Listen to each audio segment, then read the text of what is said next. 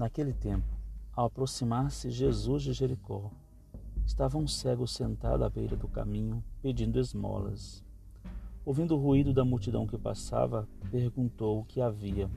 Responderam-lhe: É Jesus de Nazaré que passa. Ele então exclamou: Jesus, filho de Davi, tem piedade de mim. Os que vinham na frente repreendiam-no rudemente para que se calasse, mas ele gritava ainda mais forte: Filho de Davi, tem piedade de mim.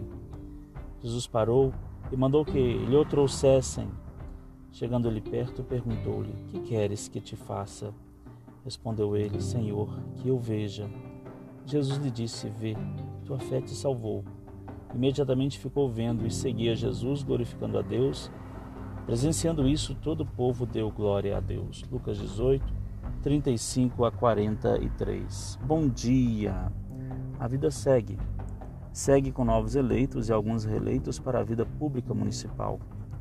A energia que dirijo para todos os eleitos é que realmente possam combater a cegueira que impede de ver os setores mais necessitados de uma boa administração, para que a partir destes setores sejam alcançados muitos à beira e no caminho.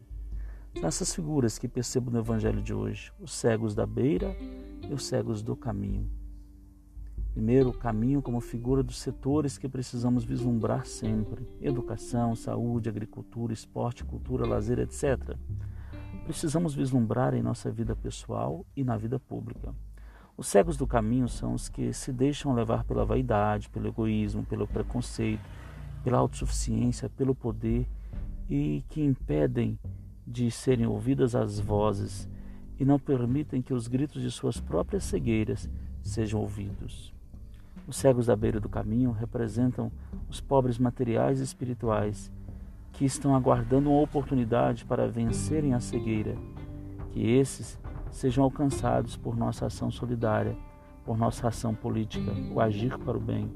Que sejam alcançados por uma visão empreendedora que todos os cegos, os do caminho e da beira do caminho, aproveitem as oportunidades do caminho para que possam fazer a diferença e ser no caminho luz a iluminar, e que sejam também iluminados por atos de mudança e transformação individual e social. Para encerrar, pergunto: você consegue identificar-se no caminho ou à beira do caminho? Quais são os seus gritos? Boa segunda-feira para você.